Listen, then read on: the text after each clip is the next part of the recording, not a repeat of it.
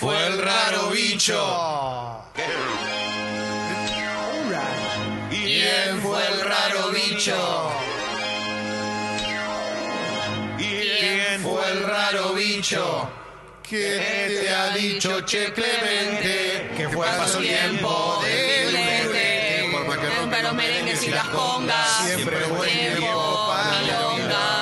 Cercano más. Yo soy. Bravo. Y se acabó.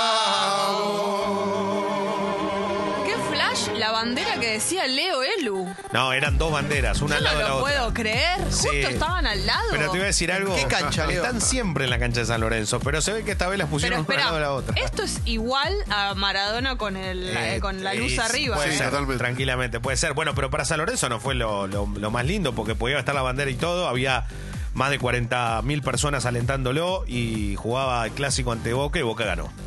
Boca ganó y encima hizo un gol Vamos, Boquita. Lisandro López, ¿no? Que en estos momentos Vamos, lleva. Lisandro. No solo para mí es el mejor jugador que tiene Boca en zona defensiva, lejos es el único que es insustituible, que la está rompiendo, hizo uno de los goles, sino que está de novio con la hija de Tinelli. Eso te iba a preguntar, lo escuché Claro. a Toma que lo dijo. ¿Es Sí. cierto? Sí, con, Can- cuál? Can- Can- Cande, Cande, ¿Cande? Con Mica tiene. No, Mica Tinelli. Con Mica. ¿Quién era? Mica, con Mica. Ah, perdón, perdón. Con la, la tatuada La ¿quién es? rubia, la rubia. De que varios son, de que varios son, de que varios son son, San Lorenzo, de que varios son.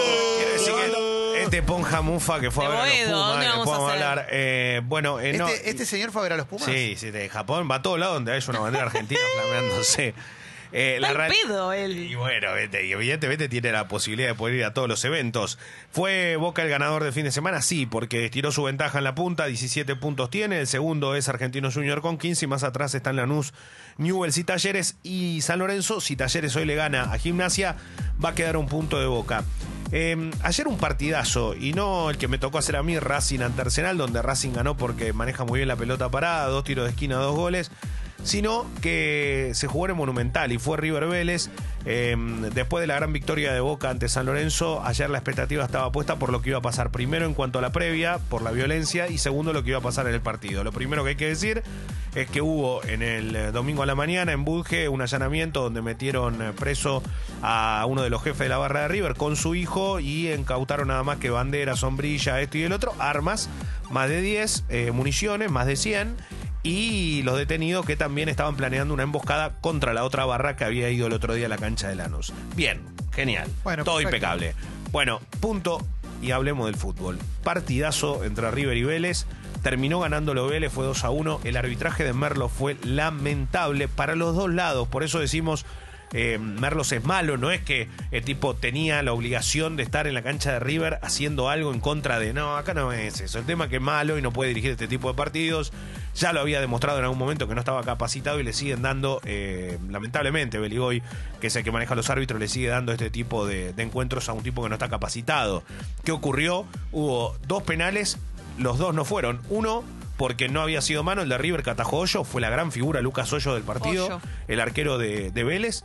Y el otro, el de Atiago Almada, que terminó convirtiendo el gol, el pibe, que entró y la rompió en el ratito que jugó, pero había llevado, se había llevado la pelota con la mano. Y ahora la nueva reglamentación dice que cualquier jugada que termine en una situación de gol o, de, gol directamente, en este caso en un penal, tiene que ser invalidada, por más que no haya sido intencional ni nada, cuando se la lleva con, con el brazo, y eso es lo que ocurrió con el chico de Vélez de Fuerte Apache, que la rompe toda y que ayer metió el gol para la victoria de Vélez. Vélez con Heinze se retrasó, sí, se tiró atrás para jugar, sí, pero terminó llevándose todo con un River que fue voraz, que trató de convertir, pero que su delantero no hacen goles.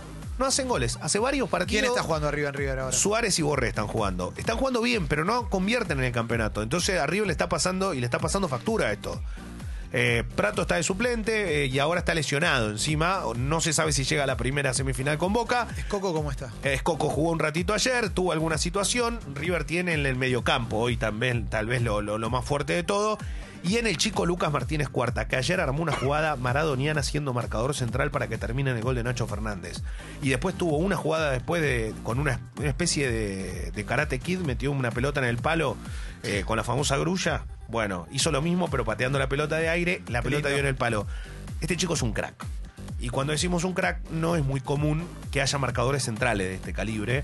Eh, el pibe juega realmente muy bien. Hoy ya está en la selección argentina. Yo creo que tenemos central para rato. Esperemos que le vaya bien y que pueda afianzarse en esa posición. Eh, más allá de esta situación, hoy juega gimnasia. Va, viajó a Córdoba, Maradona con su equipo. Eh, ante Talleres será la presentación. Estuvo con su compadre Valencia, eh, el histórico jugador de. Talleres, y vio a su ahijada. eh, Daniel Valencia era. Exactamente, Daniel Valencia. Y estuvo viendo a su ahijada también, que estaba allí, la hija de Daniel Valencia, uno de los grandes jugadores de la historia del fútbol argentino y también de Talleres de Córdoba. Los Pumas. Los Pumas estuvieron ahí.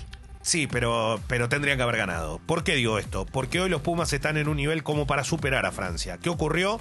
Primer tiempo desastroso de los Pumas, que realmente cometieron una cantidad de errores inconcebibles, erraron todos los tackles que jugaron, se puso, muy larga la distancia, 18-3 si no me equivoco, fue en un momento de Francia, y después cuando reaccionó el equipo argentino, que realmente jugó bien el segundo tiempo, lo llevó a 23-21 y en la última jugada del partido eh, tuvo Bofelli un penal, lamentablemente se le fue al lado del palo y le impidió a la Argentina de ganar un partido que era determinante. ¿Por qué? Porque Argentina comparte grupo con Inglaterra, con Tonga y con Estados Unidos y con Francia.